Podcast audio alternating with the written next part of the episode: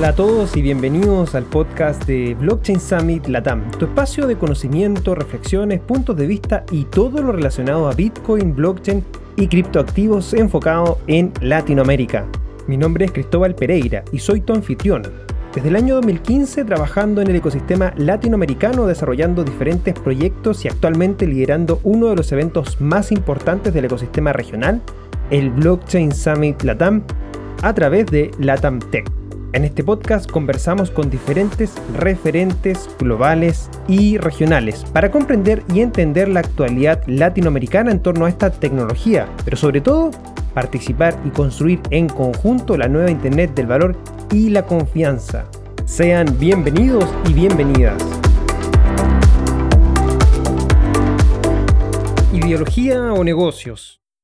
Es uno de los trade-offs que hoy está tomando relevancia producto del desarrollo de DeFi o finanzas descentralizadas sobre la Binance Smart Chain o el denominado concepto que mezcla DeFi con CeFi, que es el CDeFi o Centralized and Decentralized Finance. La ideología por el lado de la descentralización de la red o el lado de negocios que por costo de transacciones más económicas está atrayendo muchas personas y aplicaciones hacia la Binance Smart Chain, principalmente desde Ethereum. Parte de eso fue lo que conversamos en este episodio con Anthony Chávez, host del podcast DeFi en español, marketing manager de Mexo e instructor del Blockchain Academy Chile. Partimos conversando sobre su visión de DeFi, la descentralización y si realmente lo que se está construyendo en este ecosistema está impactando al cliente usuario retail o de bajo patrimonio. Nos adentramos en lo que está sucediendo con Ethereum y Binance Smart Chain para conocer su perspectiva y opinión en relación a la disyuntiva entre priorizar la descentralización sobre los negocios o al revés. Nos compartió su ideal con respecto a un ecosistema DeFi, donde las personas usen los protocolos sin siquiera saber sobre qué red se están operando. Conversamos sobre la capa de aplicaciones y cuáles son las que más les llama la atención en este ecosistema, de las que se están desarrollando o de las que se han desarrollado. Así también nos compartió los tres episodios que más le ha gustado de su podcast DeFi en español, el cual puedes encontrar como enlace en la descripción de este podcast. Terminamos conociendo su visión a tres años de lo que podríamos ver en este ecosistema de DeFi. Si te gustó este episodio, te invitamos a compartirlo en tus redes sociales usando el hashtag BSL Podcast y seguirnos como Blockchain Summit Latam en las diferentes plataformas sociales. Te invitamos también a suscribirte a nuestro canal de YouTube buscándonos como Blockchain Summit Latam Podcast, donde todas las semanas tenemos contenido de actualidad sobre el mercado y la tecnología. Puedes visitar nuestra página web www.blockchainsummit.la para más información. Ahora, vamos a disfrutar de esta conversación. Iniciamos el episodio y damos la bienvenida desde ya a nuestro entrevistado en esta ocasión. Anthony, ¿cómo estás? Bastante bien. Un poquito cansado y agotado de toda la semana, pero más que contento. Eso es bueno. Terminar la semana contento, aunque cansado, esos son temas físicos, pero lo, lo emocional y, el poder de la mente muchas veces eh, tiene un efecto totalmente eh, diferente que, que, el físico una semana que son, todas las semanas intensas en este, en este ecosistema, ¿no? Sí, como siempre te he dicho, eh, algo descarado. No, no sé si, si una, un blockchain vaya a funcionar o uno vaya a morir, pero lo que sí es claro y todos somos de acuerdo es que nadie se aburre en este ecosistema. Es cierto, eso, nadie se aburre y, y, es dinámico y bueno, es mucha información para todos quienes quieren aprender. Y bueno, de hecho, los temas que vamos a conversar en esta oportunidad tienen relación a DeFi, a finanzas descentralizadas, que ha marcado la temática dentro de este ecosistema, por lo menos el último año, eh, más ya un poco más de un año, un par de semanas, eh, se, cumple un, se cumple un año desde que se lograron el primer billón o el primer mil millón en, bloqueados o bloqueados en ecosistema DeFi y hoy día estamos en 40 mil millones en, en todo este ecosistema de DeFi en Ethereum. Sumémosles también, si queremos, los poco más de 10 mil millones por ahí que tiene también Binance Smart Chain y, bueno, y si sumamos un poco más de los que tienen otros eh, ecosistemas también, o sea, estamos hablando de que un poco más de 50 mil millones de dólares o 60 mil millones de dólares están bloqueados en, este ecosistema, es decir, un crecimiento de 60 veces eh, lo, que, lo que fue un año. Y, partiendo de esa base, partiendo de estos números, este crecimiento que hemos visto en, en DeFi, me gustaría partir con una pregunta filosófica en ese sentido y, poder entender, obviamente, tu interés por este ecosistema, así como, como, como coordinador o, presentador del, del, podcast de DeFi en español. Asumo que es porque te gusta mucho este, este ecosistema y, poner tanta energía para que más gente lo, lo entienda. ¿Qué es eh, DeFi para ti? DeFi para mí es la aplicación de herramientas que permite que las personas gestionen sus propios recursos. Interesante. Y en, ese sentido de, gestionar los propios recursos, ¿qué, eh, qué cómo, cómo, conectamos los recursos con, las personas? O sea, uno puede decir, bueno, ¿qué, qué recursos? Eh, ¿Criptomonedas? ¿Dinero tradicional? ¿Qué, recursos podríamos decir ahí que, que podrían administrar las personas con, con este ecosistema? O sea, creo que de ahí me podrá salir a, a, la visión de, gestionar más bien diferentes tipos de valores y diferentes tipos de valores o recursos financieros específicamente. Y creo que mucho tiene que ver con... Em, eh, me gusta mucho una definición que, que me compartía Armando Cudera, que me decía que las finanzas es, eh, de forma muy sencilla, eh, solucionar problemas de liquidez. Entonces, creo que esas herramientas permiten eh, brindar liquidez o, eh, obtener liquidez. Brindar, o sea, que alguien pueda brindar liquidez o alguien pueda obtener liquidez. Entonces, específicamente, herramientas que permiten la gestión de recursos financieros para obtener liquidez o para brindar liquidez. Y siguiendo el, esa explicación de, lo que es DeFi para ti, ¿qué es lo que te llama la atención? ¿Qué es lo que te llama actualmente de este ecosistema que como para dedicarle obviamente tiempo y esfuerzo para transmitir a otras personas en, la pasión por, por DeFi? Para mí fue algo como orgánico y, medio revelador en mi vida porque yo cuando estaba en la universidad estudié administración, pero en mi primer año me la pasé en otra facultad que no a la mía, que era la de, la de actuaría y, junto con un amigo creamos una, una organización estudiantil de finanzas. Entonces, el primer año de la universidad salía de las clases y me iba a esta organización y durante un año y medio aproximadamente estuve impulsando mucho el tema de, de, finanzas. Y luego, por azares del destino, me fui a, enfrente a otra facultad de, ingeniería y me, me, empecé a relacionar mucho con ingenieros y programadores y fue mucho la parte tecnológica. Entonces, eh, me di cuenta, o más bien he descubierto eh, ahora en este momento que eh, es justamente la aplicación de la tecnología finanzas lo que me encanta, que es justamente DeFi. Y recientemente fue como algo revelador para mí. Dije, creo que definitivamente eh, me podría dedicar a esto. Y, va mucho también encaminado a que para mí las finanzas eh, antes eh, eran un problema. yo crecí entendiendo la relación del dinero como un generador de problemas, pero me parece que eh, es un poco lo contrario, ¿no? O sea, cuando cambian las creencias en torno al dinero, te permite entender que son más, bien solucionadores de problemas. Entonces, creo que eh, hablando de finanzas descentralizadas, te permite justamente solucionar estos problemas y con, con, varias virtudes. Una que es el acceso a estos servicios, uno que es la transparencia y otro que no existen barreras tan altas de entrada como en muchos otros lugares. Hoy en día cualquier persona en el mundo, obviamente con algunos conocimientos de, Internet y con algunos tipos de dispositivos, pueden entrar a obtener beneficios del 8%, 10%, dependiendo del producto financiero DeFi que quisieran entrar. Entonces me parece algo interesante desde mi punto de vista personal, que genera impacto para mí, para las personas, pero también, por supuesto, para, para el futuro de, la humanidad.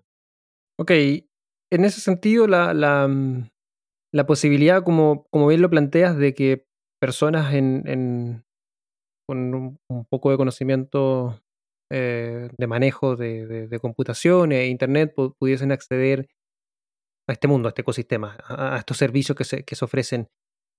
¿Tú crees que actualmente esta, mm, las personas del sistema, llamémoslo así, tradicional, eh, visualizan o ven o pueden o realmente la pregunta es, ¿realmente están accediendo a, servicios DeFi o DeFi actualmente todavía sigue siendo para, para nosotros dentro de este ecosistema cripto, que, obviamente ya estamos, ya estamos dentro, ya, ya sabemos manejo de, de, wallets, sabemos manejo de llaves, y, de esa manera se nos hace mucho más fácil para nosotros poder acceder a, los productos que hay en DeFi.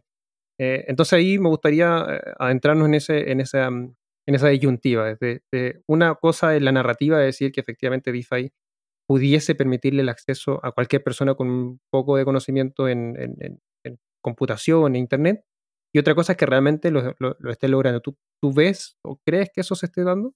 Es bastante interesante. Esta semana en, el, en DeFi en español entrevistamos a Facundo de Year Finance. Y Year Finance es, un eh, producto bastante complejo desde mi punto de vista para que cualquier persona lo pueda entender, ¿no? Entonces, justo platicábamos de esto y me decía, eh, eh, che, boludo. no, me, decía que él piensa que, que, no, hoy en día no, el DeFi no está hecho para mainstream, para, para cualquier persona. Y estoy súper de acuerdo por él. Y, me decía un ejemplo que también estoy muy de acuerdo, que, creo que puede ayudar a visualizar a la gente pues, esta dificultad de acceso, pues que tiene que ver que eh, simplemente si quieres, por ejemplo, hacer una operación en Year Finance o en AVE o cualquier otro protocolo, ¿qué es lo que tienes que hacer primero? eh, el lugar donde nos estén escuchando, tienen que cambiar sus precios locales por Ether y en el caso dado de que la plataforma de intercambio eh, que tengan acceso tenga DAI, se ahorran ese paso, ¿no? Pero los que no tienen que comprar de Ether a DAI y prácticamente tienen que habilitar su cuenta de Metamask. Luego de Metamask tienen que ir a, la otra plataforma y, a, hacer muchas aprobaciones de smart contracts. El punto en el que hoy es que nosotros ya estamos acostumbrados a esto, lo hacemos constantemente varias veces a la semana. Pero una persona que, que no tenga esta cotidianidad, que no tenga esta frecuencia y que no tenga estos conocimientos que nosotros ya tenemos, eh, primero es, es bastante pesado y segundo, bastante arriesgado. Eh, me imagino que la mayoría de la gente que nos está, nos está escuchando y que ya tiene un poquito de experiencia, y seguramente también a ti, Cristóbal, te habrá pasado, es que, ah, bueno, a mí ya me pasó, que yo, yo, yo he perdido fondos, eh, yo he cometido errores, pero son costos de aprendizaje que vas absorbiendo, ¿no? Que eh, afortunadamente nos ha beneficiado el mercado para eh, saber que, fue un mínimo eso de lo que aprendimos y de lo que ganamos. Pero yo creo que ese costo no lo puede estar poniendo todas las personas todo el tiempo y con ese grado de complejidad. Entonces yo creo que no, definitivamente DeFi todavía no está listo para plataformas, eh, para personas, perdón, que hasta es difícil hacer que ocupen una tarjeta de crédito y de débito en la forma tradicional, mucho menos en la parte financiera. Y creo que aquí es donde entra un tema que, que podremos llegar a platicar en este episodio, que es cómo si plataformas como por ejemplo como eh, Binance eh, sí están empezando a solucionar un poquito esta, esta fricción. No lo han disminuido en su totalidad, sigue existiendo fricciones, pero parece ser que todavía es mucho menos la fricción que genera este tipo de plataformas a la que se genera en Ethereum. Entonces creo que es una ventaja que a, los usuarios les beneficia bastante. Sí, vamos a entrar en ese, en ese detalle, detalle slash debate que se ha dado con, en torno a, a, Binance y, Ethereum eh, dentro de este episodio. Pero, pero antes de, entrar a eso, eh, hay otro concepto que a mí me llama la atención dentro de, de DeFi. E, es la palabra de de decentralized o, la parte de descentralizada, este concepto de las finanzas descentralizadas. Si nos vamos a lo técnico, la descentralización es algo que tú ves existe dentro de este ecosistema o es algo más bien utópico, algo deseado, pero que realmente no se consigue. Primero partiría eh, repitiendo algo que he estado repitiendo esas semanas, estas dos o tres semanas últimamente por todo el tema que vamos a platicar, que mm, en términos absolutos yo veo eh, bastante difícil o prácticamente imposible que exista una descentralización absoluta. Es decir, que todo el mundo lleguemos a usar productos y plataformas descentralizadas. Y, teniendo como base este pensamiento, pues ya, surge la pregunta de, pues entonces, ¿en qué porcentaje? ¿no? Y creo que no podría decir en ese momento qué porcentaje de la población sí podría llegar a usar plataformas descentralizadas, pero pues suponiendo que a lo mejor la, mitad, suponiendo y, especulando, sí lo puedan utilizar, va a haber diferentes tipos, dentro de ese 50%, diferentes tipos de plataformas y productos centralizados, descentralizados, en, en diferentes eh, capas, ¿no? Así como existe Bitcoin y existe Monero, eh, que tienen diferentes características, yo creo que veo a plataformas completamente anónimas y completamente descentralizadas. Eh, tenemos por un lado Uniswap, que ni siquiera los mismos creadores del protocolo pueden cambiar las reglas y, los toques de gobernanza eh, pues funcionan eh, bastante bien. Eh, es decir, que tienen un grado de descentralización mayor que muchas otras plataformas. Pero también ves plataformas, por ejemplo, como, como Ave, que pues tienen una licencia en Inglaterra para poder gestionar los euros. Bueno, no, en este caso ya son las libras. Y ellos tienen que seguir ciertas reglas y entonces sí tienen ciertos tokens de gobernanza pero no, no están eh, tan descentralizados como, como Uniswap. Y los dos están interactuando, ¿no? O sea, eh, en constante comunicación y en diferentes integraciones.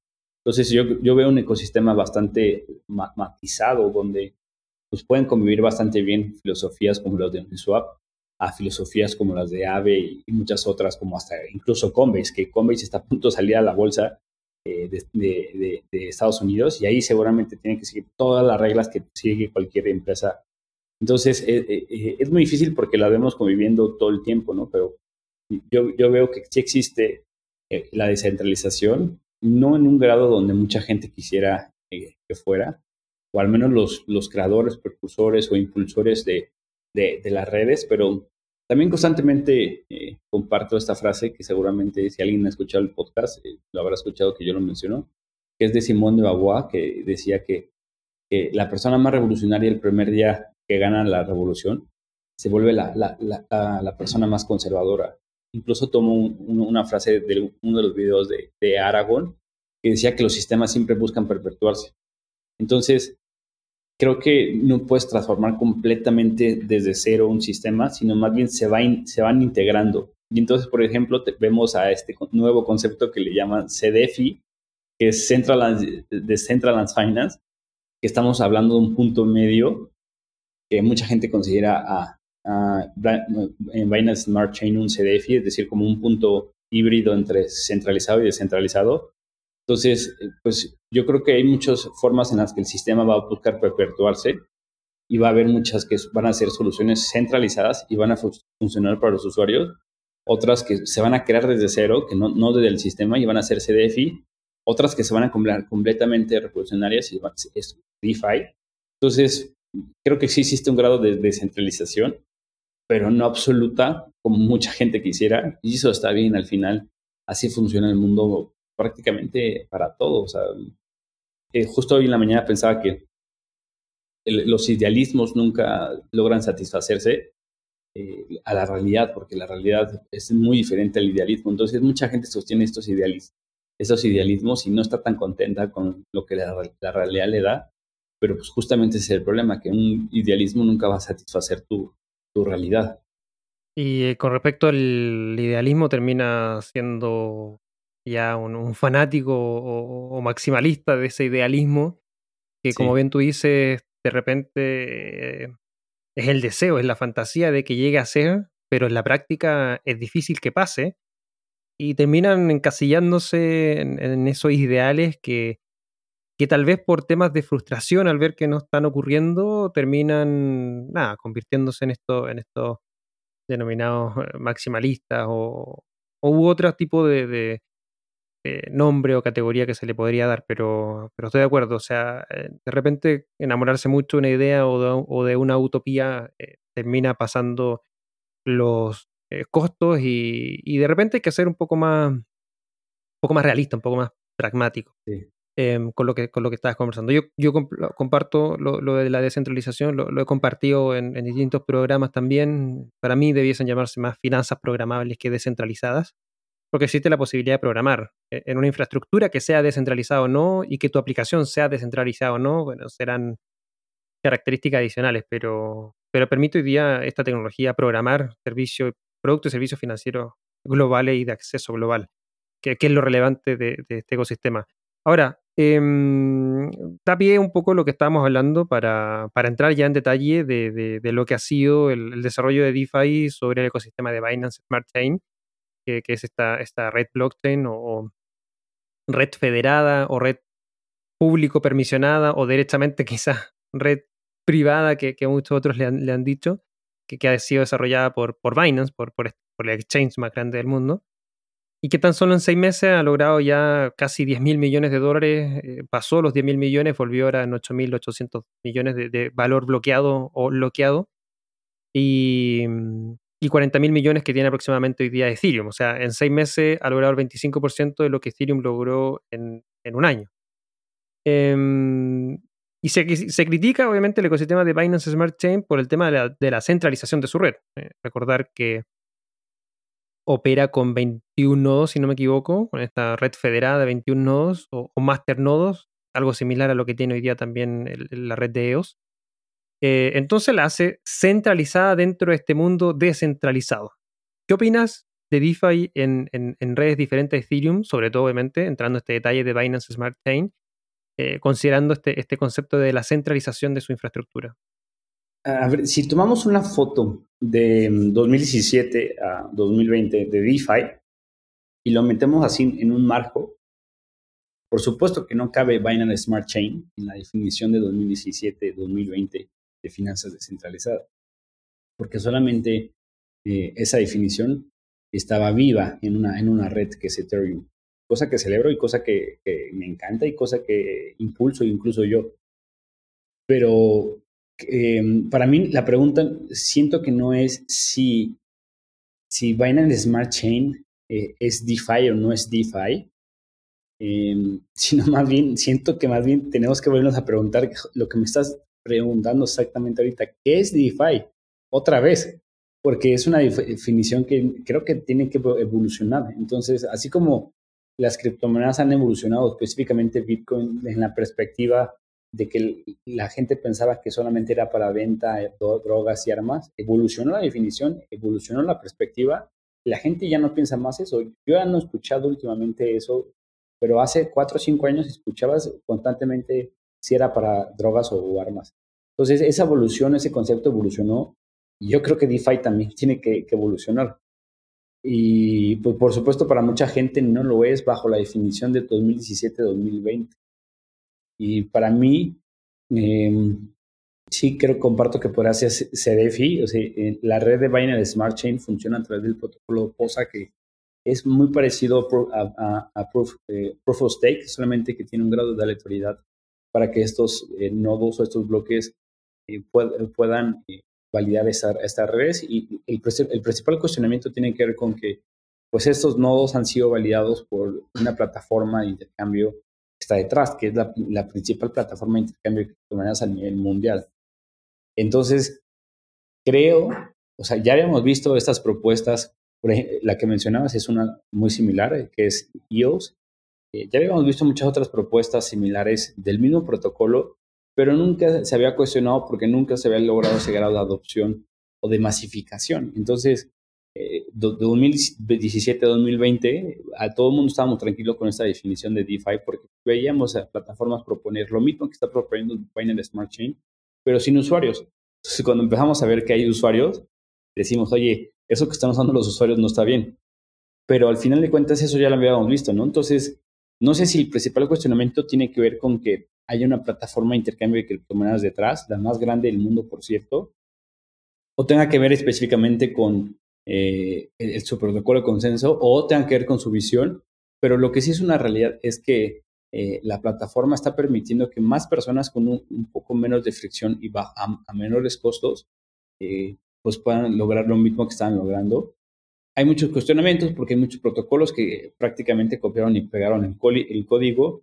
Em, no, no, no, se ha visto un grado de, de madurez como el que se tuvo en Ethereum. Hay que mencionar que en el momento que estamos grabando este episodio, tiene aproximadamente seis meses y medio de, de, vida esta red.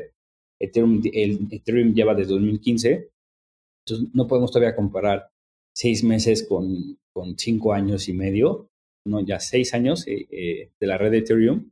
Y mucha gente estaba esperando, o más bien estaba empezando a cuestionarse qué iba a pasar cuando hubiera un exploit o una, un robo eh, como el que hubo justamente ayer, en, el en, un día antes del que estamos grabando este episodio, eh, que fueron 35 millones de dólares eh, en un protocolo de DeFi.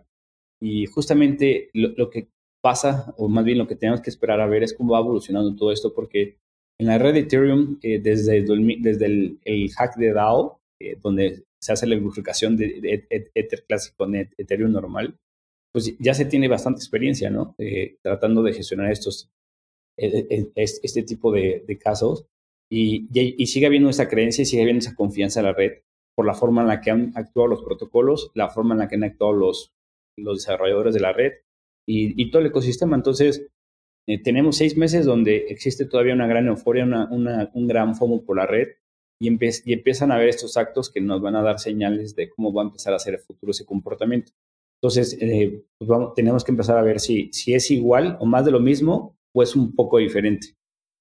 Sí, el tiempo va a estar eh, ligándonos un poco más eh, sobre esta historia que se está que se está construyendo sobre esta Binance Smart Chain y, y sí, de acuerdo que, seis meses compararlo con, con seis años es difícil. Y, y, buen ejemplo también el de el de EOS 2017 sin usuarios con, lo que estamos viendo hoy día con Binance Smart Chain con, usuarios.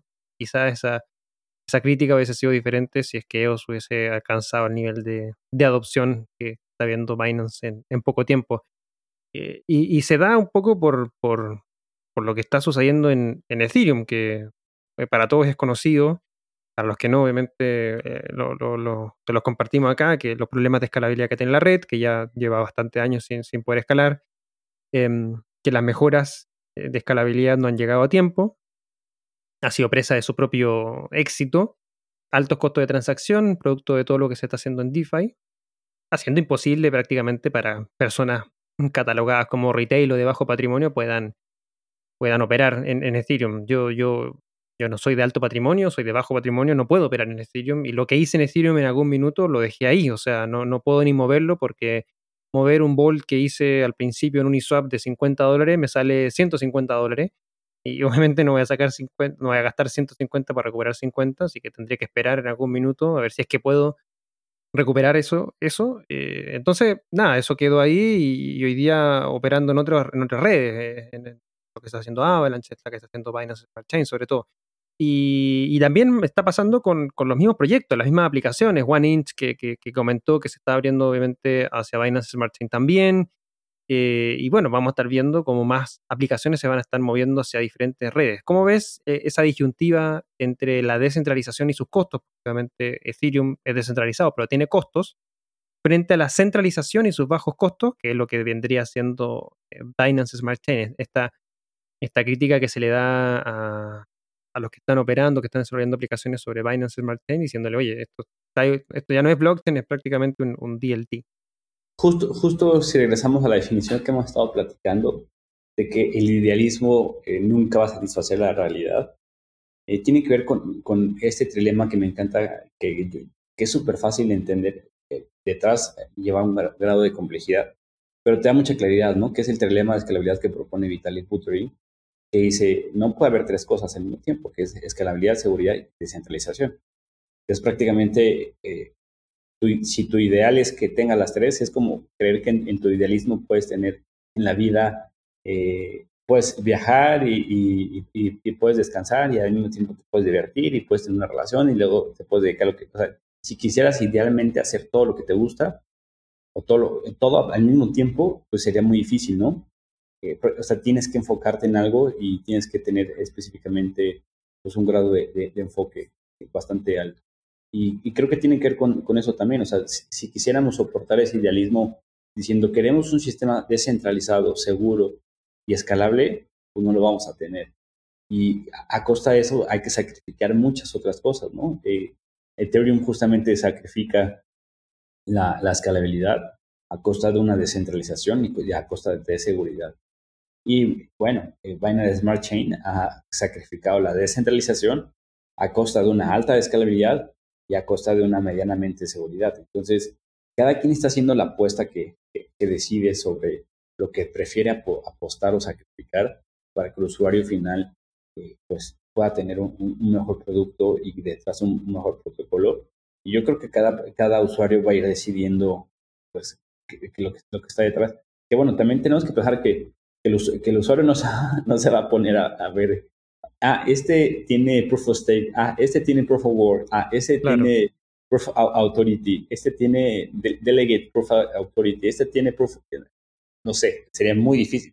A tú, yo y todos los que tal vez nos estén escuchando, eh, sí, y, y, en, y, en, cierto grado, ¿no? O sea, en realidad yo entiendo lo general de cómo funcionan los algoritmos de consenso, pero no en, su, su, perfecta definición matemática. Entonces, yo podría llegar a cuestionar eh, algunos protocolos de consenso con base a lo que otras personas expertas dicen, pero yo no sé realmente si sí o no. Y eso que me he metido por mi interés, pero mucha gente no lo va a hacer. Entonces, eh, ah, también, no sé, no sé si lo que la, esta palabra, pero también creo que es un poco ingenuo, ¿no? O más bien, mm, como lo que decíamos, poco realista, de que los usuarios le, le interesa, o sea, es muy difícil que alguien eh, diga, oye, este, esta stablecoin es em, colateralizada en, en, fiat o en cripto, o cómo funciona su sistema de, de, de, estabilización de precios. Entonces, cada protocolo ha hecho su propia apuesta y los usuarios, en dado caso de que les interese saber lo que está detrás y decidan, lo van a decidir.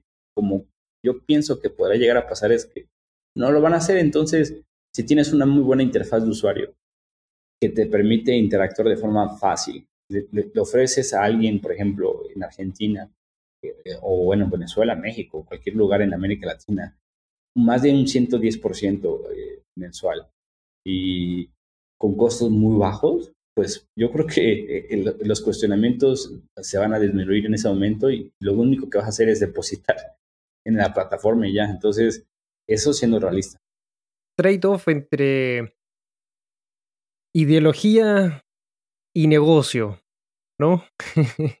porque, porque nada, soy un, o sea, veámoslo, ¿no? Lo que se construye en, estas redes, estas aplicaciones terminan siendo, son negocios, o sea, hay equipo por detrás, hay costos por detrás. Creo que no se puede vivir de subsidios. Si se pudiese vivir de subsidios, estaríamos creando dinero de la nada, sería una imperfección de mercado. Eh, nada, son, son muchos los, los, temas que uno a nivel económico, eh, me gusta mucho esos temas, eh, se empieza a cuestionar nada, lo, que hemos hablado, o sea, la ideología termina en algún punto cerrándote a otras posibilidades y, al fin y al cabo es un negocio, así lo veo yo al menos. O sea, en grandes casos todas estas aplicaciones tienen adelante que llevar un equipo, tienen que pagar sueldo, en algunos casos oficina, y se tiene que reformar un negocio. Entonces, si el negocio dice que los usuarios están yendo a Binance Smart Chain o que están entrando a Binance Smart Chain, bueno, tendría que buscar la manera de entrar ahí, o si están yéndose a otro protocolo, tendría la manera de entrar ahí y no cerrarme solamente a, uno en particular. Eh, es como también volver a la, a la eterna discusión de Bitcoin o, Ethereum, y están los maximalistas de Ethereum hoy día y los maximalistas de Bitcoin también. Em, de hecho, bueno, el mercado lo va a decidir, pero, pero el mercado ya te dijo, oye, acá habían 10 mil millones de dólares disponibles que no se pudieron entrar en Ethereum y que entraron en Binance Smart Chain. así de, así es el mercado y así es lo que va a estar mostrando obviamente dónde está el, flujo de, de, dinero. Em, y ese flujo de dinero y esta, llamémoslo así como, no sé si llamarlo discusión o más que nada los puntos de vista de, las redes donde operan DeFi. ¿Tú crees que hubiese sido distinto si es que eh, estaríamos viendo el nivel de, crecimientos en protocolos distintos, redes distintas, como son Avalanche, Nervos, Polkadot, Cardano, incluso RSK, que, que, está dentro de este ecosistema Bitcoin. Em, eh, ¿Crees que, hubiese sido distinto? Si de inicio hubiese empezado en, alguna de estas plataformas. Claro, o sea, si es que en vez de Binance Smart Chain aparece un Avalanche o un Polkadot o un Cardano mostrando 10 mil millones, 15 mil millones bloqueados en, su, en sus aplicaciones DeFi la narrativa de DeFi o la discusión que se está dando en torno a DeFi en Ethereum o DeFi en Binance Smart Chain hubiese sido distinta? Yo, siento que no, porque em, justamente eh, eh, lo que representa, lo que le está dando esta historia, el, protagonismo, lo que le está dando esta historia la relevancia es el antagonismo de Binance Smart Chain. Entonces, este tipo de plataformas, al ser muy similares a Ethereum o, con la misma ideología, no son antagónicas. Simplemente, pues, siguiendo esta analogía de la historia, pues es, un segundo personaje muy similar y que ya no logra generar esta, e, e, este desenlace que estamos viviendo, porque justamente es exactamente lo mismo. Y ya se había intentado, entonces por algo no se había logrado, porque yo creo que Ethereum, bajo esta ideología, de las redes que tiene pues la mayor capacidad de, captación de programadores, donde han estado los mayores eh, eh, eh, protocolos, los mayores talentos, y por algunas razones y cuestiones no habían estado en, en estos. Entonces, Creo que por eso naturalmente no se dio, porque er, eran exactamente lo mismo. Bueno, no exactamente lo mismo, no es exactamente lo mismo, pero sí eran muy similares. Entonces, eh, no, no, en primera creo que por algo no sucedió y en segunda no hubiese sido lo mismo, simplemente hubiésemos estado más tranquilos de, ah, bueno, ahí viene una red y ya tiene eh, un billón bloqueado. Ah, bueno, ya tiene 500 mil bloqueados. Pero de repente cuando en, seis meses aparecen protocolos que logran traer la suficiente capacidad de usuarios. El día de ayer eh, se compartió una, una, gráfica donde aparentemente eh, se están superando ya las cuentas únicas, las wallets únicas creadas de Binance Smart Chain sobre la red de Ethereum. Entonces, cuando empiezas a ver que empiezas a tener la misma eh, cantidad de usuarios, y no solamente la misma cantidad de usuarios, sino ya tienes, em, ya está muy cerca de lo que tiene en garantía de dólares la red eh, la, mencionaste en el inicio del, episodio, 10 billones comparado contra 40 billones, entonces nada más necesitan, si esto lo lograran dos meses, en, seis meses estaríamos hablando que, estarían llegando a, lo que a DeFi en Ethereum le costó dos años. Entonces cuando empiezas a ver eh, esta narrativa que es antagónica y además que está tomando relevancia y que la gente está queriendo en esa, en esa narrativa, dices, oye, pues eh, esto sí merece la atención y es lo que está pasando justamente. Y creo que por eso otras redes eh, muy similares al pensamiento de Ethereum no habían tomado relevancia. Y además, contestando otra vez a tu pregunta, eh, no, no, no, creo que hubiese sido lo mismo. Hubiese sido más, no sé si decirlo así, me voy a atrever a decirlo, pero eh, soberbio. soberbio de nuestro lado, como decir, ah, sí, ahí vienen los mismos que han estado intentando hacer lo mismo que nosotros, o sea, Ethereum. Y, y, y, así fue hasta que de repente vimos que otros ya estaban a la mitad del camino. Sí, sí, sí, de acuerdo en ese, en eso de, de, de soberbio, pero, pero sí, yo te comparto, hubiese sido totalmente distinto porque, eh, a ver, la marca Binance en sí genera, no sé, como, como resquemores, como un cierto grado como de descentralización, de miedo, de mm, qué pasara si Binance de un momento a otro y, conociendo los orígenes de Binance, que son de origen asiático, no sé bien ahí cuánto del poder de China sobre, sobre Binance, pero pensemos un poco lo que, lo que e, el control que, que, ejerce, por ejemplo, China eh, sobre Alibaba, sobre su fundador, sobre Jack Ma. O sea, imagínate el nivel que, que pudiese generar sobre Binance el grado de control, ese miedo de que de repente China quiera controlar Binance por algún que otro motivo y, nada, y como es una empresa centralizada lo puede hacer, aunque Binance esté alojado también en Estados Unidos, en Malta.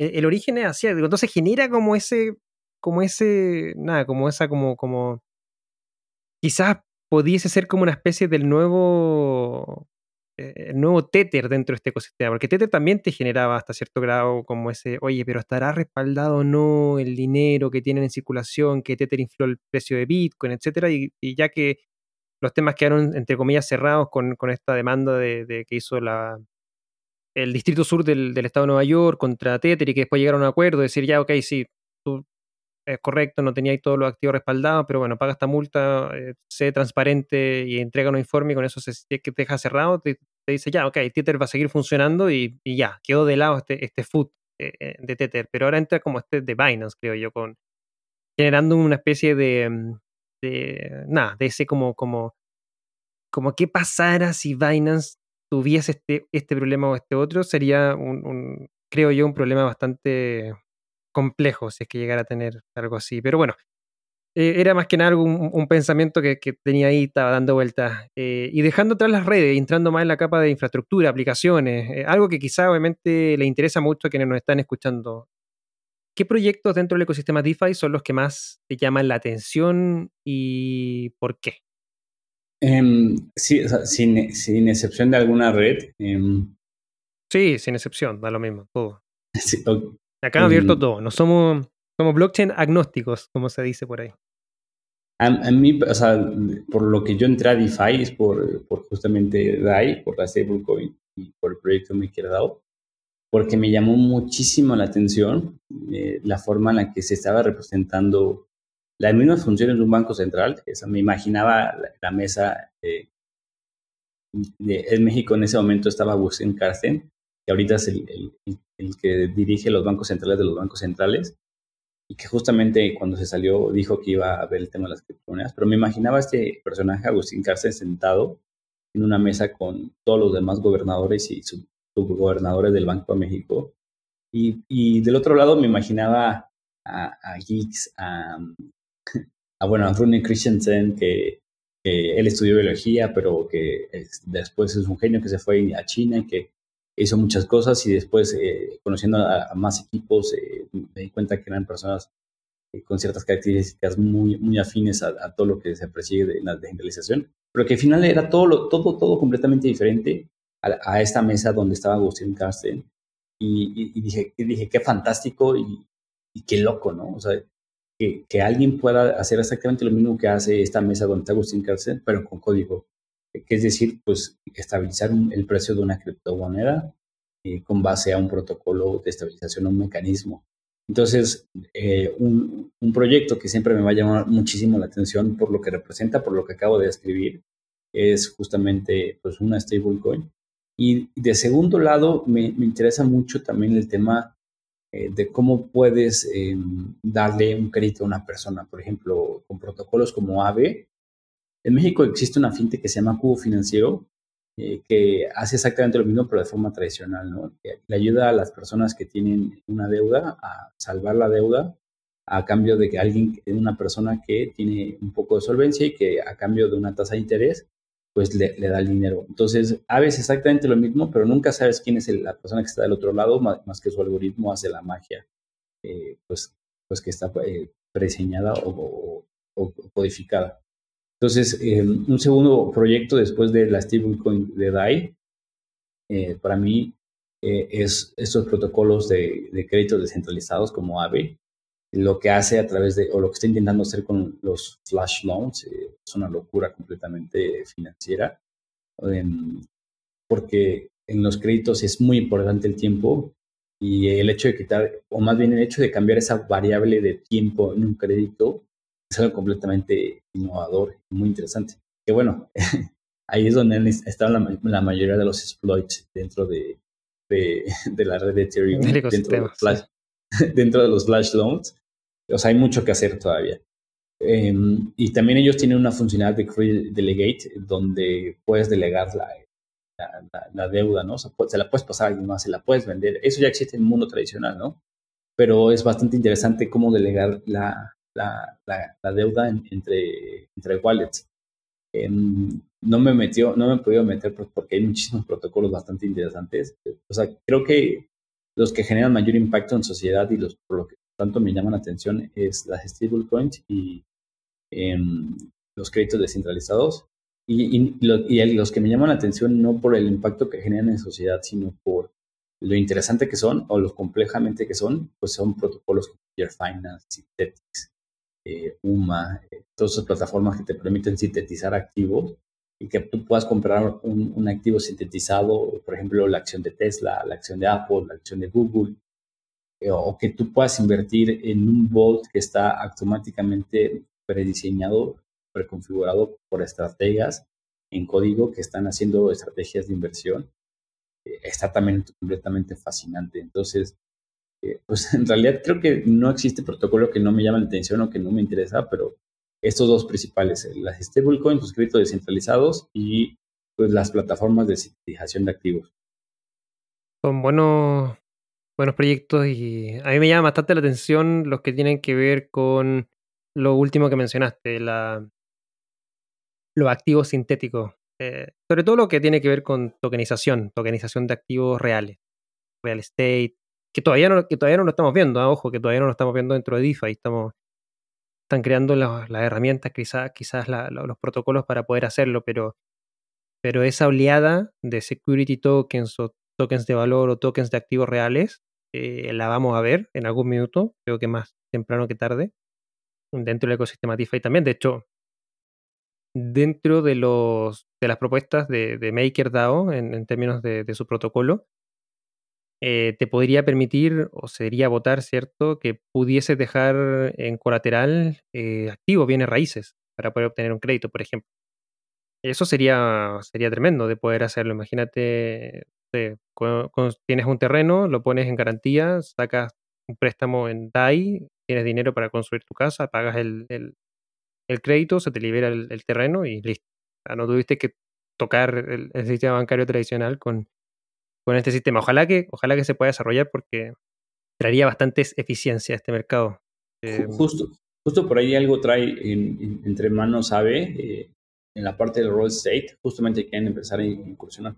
Pero bueno, AVE tiene mucho en el plato y no se puede comer todo. Sí, Sí, pero vamos a ir viendo, o sea, paso a paso creo que hay mucho de innovación y mucho de acercamiento hacia el mundo retail o tradicional, más que seguir creando productos y servicios al mundo cripto.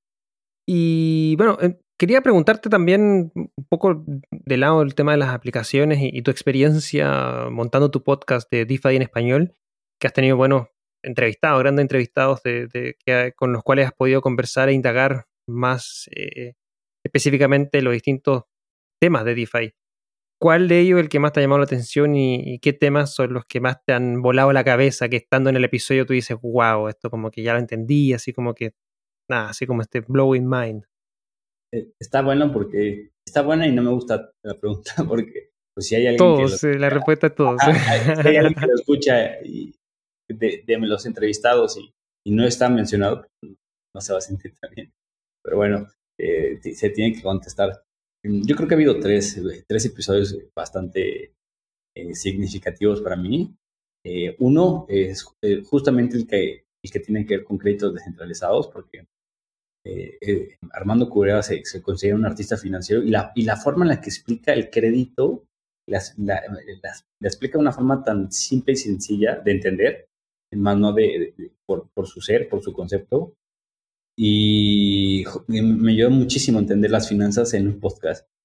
Entonces, eh, uno que me encantó fue el de Armando eh, Cureda, el de créditos descentralizados. Y otro que me, que me gustó mucho em, fue uno con Hannah Shuna, eh, que ahorita tiene un, emprendimiento en Velo Cash en Buenos Aires, Argentina. porque ella, ella es un, es un caso bastante particular porque estudió gastronomía y también estudió historia y además es, nació en Brasil, o sea, no es argentina, ni programadora, ni, ni, financiera, y luego se fue a, Europa. Es decir, alguien que, está muy fuera del ecosistema, que acaba de entrar, pero que, tiene mucho que aportar. Y me ayudó mucho a entender como la parte del storytelling, ¿no? Porque platicábamos mucho de cómo cómo nosotros dividimos los mundos, ¿no? Siempre, o sea, yo en mi podcast siempre lo menciono y lo hemos mencionado aquí, porque es inherente a nosotros y natural para nosotros dividir entre el mundo financiero tradicional y el mundo de DeFi. Y al final de cuentas es exactamente el mismo mundo. es, o sea, eh, ni modo que haya otros humanos comprando otras acciones o especulando de otra forma. Es decir, estamos separando los dos mundos cuando es exactamente el mismo y, además me gustó mucho ese episodio porque pues, es como, ¿cómo, lo, cómo quieres lograr la, la, la, inclusión financiera si estás dividiendo ya de entrada los mundos, ¿no?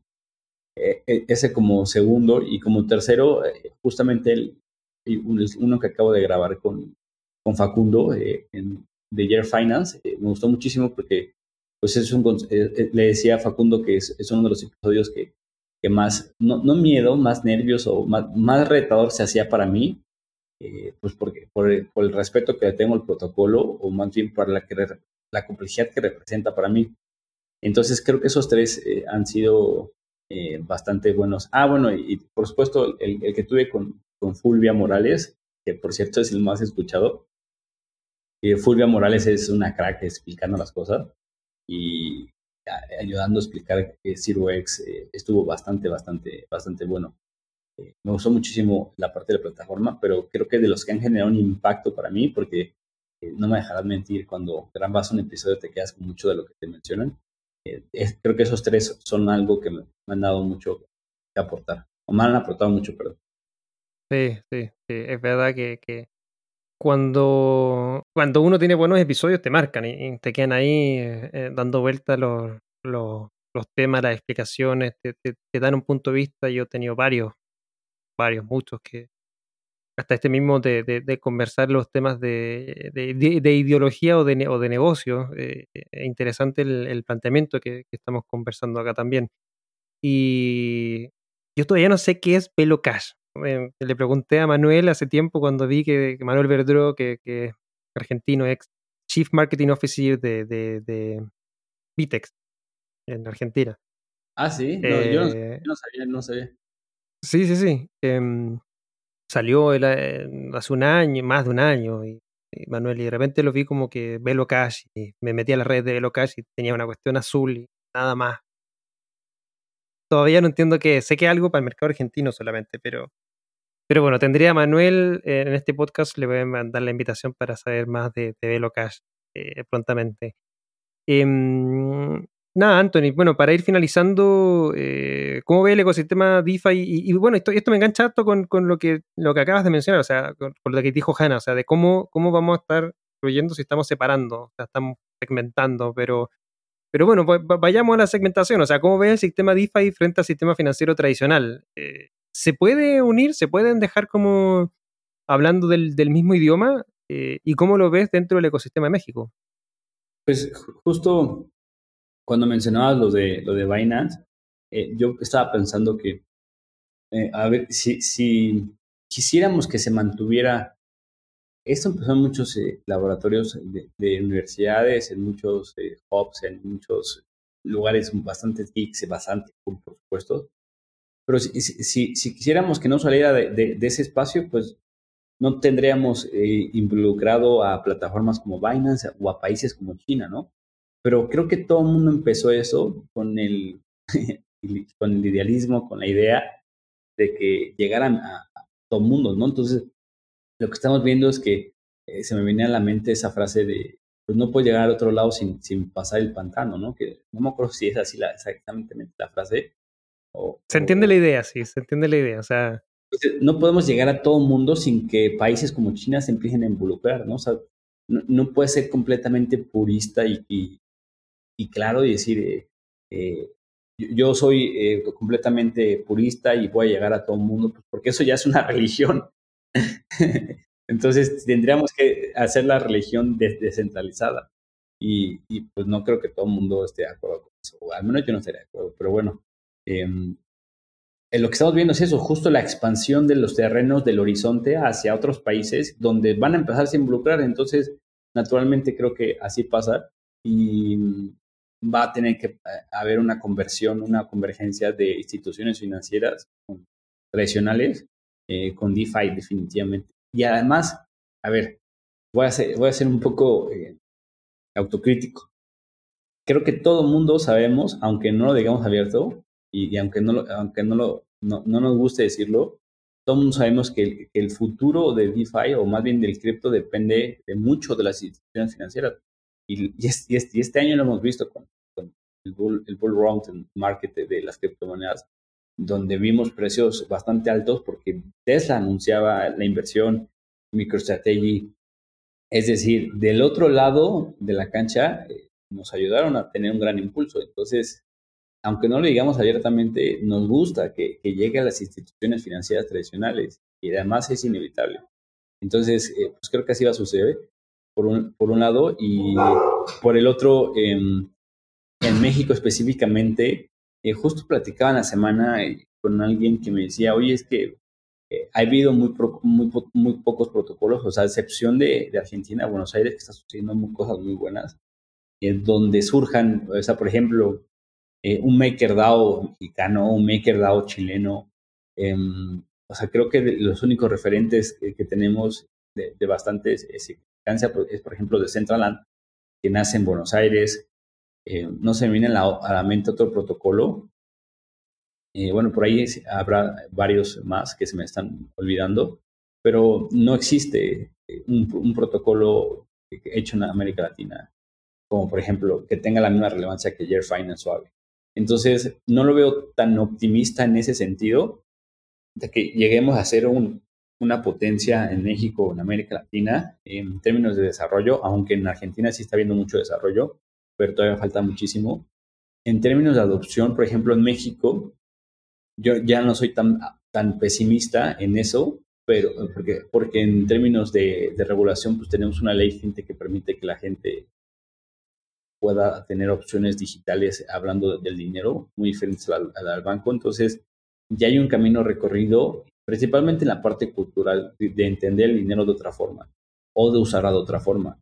Entonces, creo que simplemente eh, algunas fintechs tendrán que evolucionar a DeFi para empezar a ver eh, cosas bastante padres. Y, en México tenemos de cuatro a seis fintechs que tienen medio millón de usuarios. Entre una de esas, eh, la más grande más bien es Bitso pero tenemos un Algo que tiene 600 mil cuentas, tenemos un Flink que también tiene bastantes mil. O sea, tenemos muchas fintechs que si se cambiaran la piel a, DeFi, pues tendrás una adopción bastante significativa. Entonces, en ese sentido, eh, soy más optimista y en América Latina, en cuanto a la creación y desarrollo, no tanto, pero creo que podrá ser bastante interesante y aunque en términos de comunidad eh, otra vez pues, siendo la comparativa con Buenos Aires o, con Argentina, eh, que ya espero ir pronto, para allá. Si hago la comparativa, es, es, muy difícil. O sea, para mí, por un lado es algo bueno, ¿no? Porque muy poca gente está hablando de DeFi específicamente en, en, México, como se, habló de FinTech. Yo creo que eventualmente va a pasar, pero sí lo veo muy apagado la discusión o sea, no hay nadie hablando de DeFi. Entonces, em, dos puntos, uno negativo, bueno, dos puntos medios y uno muy, muy positivo. Creo que es mi panorama en México. En ese sentido, creo que hay ciertos grados de similitudes con lo que vemos acá en Chile, igual. O sea, acá, bueno, de partida nadie habla de DeFi, creo que todavía es algo bien alejado. Eh, somos pocos los que estamos dentro de DeFi en Chile. Bueno, Argentina, para qué decir, o sea, un ecosistema de DeFi creo que bastante evolucionado. Y creo que Colombia también tiene un, tiene un buen ecosistema y yo también creo que para mí DeFi puede ser el nuevo fintech. Fintech, recordemos, como que nace por ahí por 2003, 2004, que, empieza a llegar a, Latinoamérica, entonces ya llevan también casi 10 años, 8 años de, recorrido. Y recién hace un par de años que, se le tomó el peso al asunto. Creo que también esto va, llevamos un año y faltan cinco al menos seis para llegar a, quizás estar ahí en, las discusiones. Por mientras hay que seguir construyendo y, para eso y para finalizar, Anthony, es esa visión, esa visión a futura de, de, DeFi. De aquí a cinco años, eh, ¿qué es lo que qué es lo que podríamos, podríamos ver? O sea, ¿qué te gustaría eh, ver en términos de DeFi? siempre que hago esa pregunta, él me dice, no, che, cinco años es mucho, o sea, en, cinco años en DeFi, no, es, un, es mi vida completa. cinco años en todo este ecosistema es así. Cinco años en DeFi, hace cinco años estaba haciendo Ethereum y todo lo que ha pasado. Entonces, em, cinco años DeFi. Uf. O bueno, aquí a fin de año. Sí, sí, sí. ok, es como que sea una, hacer como sea una guagua de un año y te pregunte qué va a hacer en cinco años. bueno, pero un año, un año. ¿Qué, vas, qué, qué crees tú que de aquí a fin de año vamos a ver? Yo siento que vamos a ver en, un punto medio entre 1 y 5, o sea, en 3. Yo, yo creo que vamos a ver cosas súper interesantes en 3 años. Eh, bastante interesantes. Eh, vamos a ver em, una, una convergencia eh, es que sucede algo interesante, que la gente ahorita con la pandemia, cuando eh, empiezas a creer que todo va a estar mal, pues tu mente naturalmente empieza a buscar soluciones y naturalmente busca, empieza a buscar alternativas. Y por alguna razón, no sé por cuál, obviamente sí sabemos, pero estoy siendo irónico, creemos que el sistema financiero tradicional no va a solucionar eso. Entonces, sabemos que eh, en salud no me va a meter, ni en otros temas no me va a meter, pero en el tema que, sí conozco un poco, no mucho, es el tema económico, sabemos que ahí no va a haber una alternativa. Entonces, naturalmente la gente ha empezado, me imagino que te ha pasado a ti, Cristóbal, y a la gente que está escuchando, que empieza a preguntar mucho por las alternativas de inversión. Ante un escenario de incertidumbre y, no próspero y sin alternativas de un, de un sistema que sabemos cómo funciona y qué va a pasar, pues empiezas a buscar naturalmente eso. Y yo, siento que, eh, que, eso está impulsando mucho la convergencia de plataformas que no tienen que ver con DeFi, sino que tienen que ver con acciones en la bolsa, eh, que tienen que ver con entornos digitales, donde la gente en tres años va a tener en su, celular eh, una aplicación para comprar acciones de Tesla, de Google, va a tener sus créditos delegados, bueno, en este caso va a tener, va a estar ganando, bueno, me encantaría que eso sucediera para mí, en, un celular 8% eh, en, en, un crédito y además eh, viajando por el mundo y teniendo su stablecoin que le permite hacer cash out en alguna parte sin tener esa, esa volatilidad y, pagando y además apostando un porcentaje de dinero que tiene al mercado de oferta y demanda, eh, ganando y perdiendo. Y además en lo que está viajando o lo que estoy viajando yo, puta, qué buena historia, ¿eh? en lo que, generando farming con algún protocolo y, adicionalmente a lo mejor sintetizando algún activo. Eh, entonces creo que, definitivamente el futuro de las finanzas va a estar bastante, bastante eh, interesante. Comparto. Esto queda mucho por, por, por, recorrer todavía, un camino que está recién partiendo. Nos llevamos, en cripto general, yo siempre digo, llevamos como 5 minutos de un partido de fútbol de 90 minutos. Acá yo creo que estamos recién en el calentamiento, ni siquiera ha iniciado el partido, así que falta mucho todavía por... Sí, en DeFi, DeFi, falta mucho por... Sí, completamente de acuerdo. Sí, estamos viendo apenas empezando, empezando. Sí, sí, sí, estamos armando las alineaciones, estamos viendo quién entra a jugar, quién no. Haciendo la analogía del fútbol que, que me gusta mucho, pero bueno. Eh, Anthony, eh, nada, muchas gracias por acompañarnos en este espacio eh, para que la gente pueda seguirte o tomar contacto contigo, interesado tal vez en, compartir ideas, ¿cómo lo puede hacer? Pues principalmente yo creo que los invito a que escuchen DeFi en español, que es el podcast que, yo tengo, donde pues, me especializo completamente en finanzas descentralizadas. Y hay bastantes invitados muy interesantes. Y también sacamos una nueva sección que es DeFi Nights, que suceden cada 15 días, pues principalmente para disfrutar este camino, que te tomes una cerveza, eh, un mate y, pues, a, platiques así como estamos platicando tú y yo, eh, de forma abierta en comunidad.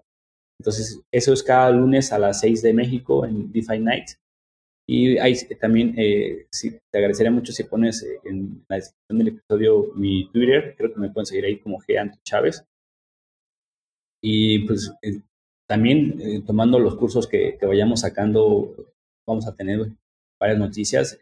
No tiene mucho caso decirlo porque ya, habrá pasado cuando lo escuchen en el episodio, pero bueno, eh, se, está teniendo, se va a tener una clase, una masterclass de Binance Smart Chain. Pero bueno, creo que eventualmente va a estar en línea, ¿no? Para que la gente lo pueda consultar. Entonces, para que puedan tomar todo esto y se puedan especializar y eventualmente vamos a estar lanzando en conjunto con Blockchain Academy Chile, eh, pues todo un programa de finanzas descentralizadas. Pues principalmente eso, eh, el podcast de DeFi en español, eh, mi cuenta de Twitter, pero principalmente para los que quieran profundizar, pues estén atentos de los cursos que vamos a ir sacando sobre finanzas descentralizadas.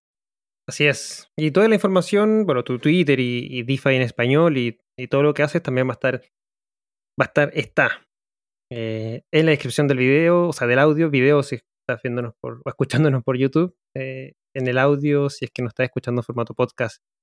Y bueno, Anthony, eh, damos un espacio corto, pequeño, tal vez máximo minuto de, micrófono abierto, a ver si es que hay algo que quisiera hacer o tal vez despedirte de la audiencia o alguna idea que quedó ahí dando vuelta que no pudiste compartir adelante. Em, bueno, primero, eh, que es el segundo podcast que grabo y, creo que me está gustando más más estar del otro lado porque no traes toda la presión de las preguntas, los ruidos. Sí, disfruta más, disfruta más. Sí. Ya, te tocará a ti del otro lado. Eh, eh, me ha tocado, me ha tocado, sí, se disfruta, se disfruta más. Sí. Esa es una. Y, dos, eh, pues parte del eslogan de, de, DeFi es, es, que el mundo cambió y ya todo el mundo sabemos por qué. Y las finanzas también. O sea, definitivamente, no sé si vaya a ser Binance Smart Chain, no sé si vaya a ser no sé si vaya a ser AVA, Nervos, no sé, la apuesta que ustedes quieran, pero lo que sí estoy 100% seguro es que el dinero no va a volver a ser igual o no, no se va a volver a ver igual de lo que se ve, como se veía antes. Eso ya es un, es un punto de partida, es un, es, un cambio, ya no hay vuelta atrás. Y pues nada más nos toca ver hacia dónde es el, siguiente camino, pero definitivamente ya no se va a volver a ver de la misma forma. Ya, listo.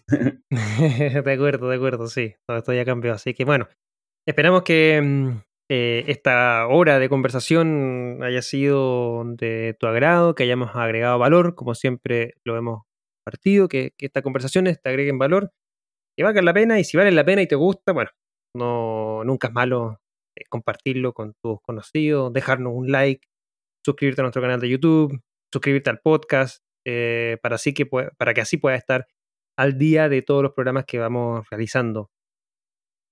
Puedes encontrarnos en nuestros eh, redes sociales, arroba Blog en Twitter, Blockchain Summit Latam, todo junto en Facebook, Instagram y el canal de YouTube también, donde semana a semana compartimos o realizamos distintos programas como BSL Contrarreloj junto a Cointelegraph en español, las cinco noticias más importantes de la semana, los miércoles BSL Análisis y también el podcast que estamos subiendo en YouTube. Así que bueno, búscanos como Blockchain Summit Latam Podcast y si quieres también te unes a nuestro canal de Telegram, puedes buscarnos como BSL Comunidad. De todas maneras, todos los enlaces los encuentras en la descripción de este podcast o del video. Y estaremos muy agradecidos que puedas ayudarnos a difundir este contenido. Así que muchas gracias por escucharnos, muchas gracias por estar atentos y dejarnos tu like y suscripción. Anthony, muchas gracias. Y bueno, nos estamos viendo prontamente en algún otro espacio y en los cursos del Blockchain Academy Chile. Muchas gracias. Chao, chao. Muchas gracias, Cristóbal. Te mando un abrazo muy fuerte. Te recordamos que el Blockchain Summit Latam es uno de los eventos íconos de Latinoamérica sobre blockchain, DLT y activos digitales, con más de 600 asistentes, 50 speakers y 30 empresas por evento. Forma parte de Latam Tech, empresa que busca construir en conjunto la nueva Internet del valor y la confianza a través de sus unidades Blockchain Academy Chile, Hack Latam y Blockchain Summit Latam. Las opiniones vertidas en este episodio son de exclusiva responsabilidad de quienes las emiten y no representan necesariamente el pensamiento de Latam Tech. Este podcast es traído y producido a ustedes por Latam Tech. Para más información puedes visitar nuestra página web www.latamtech.la.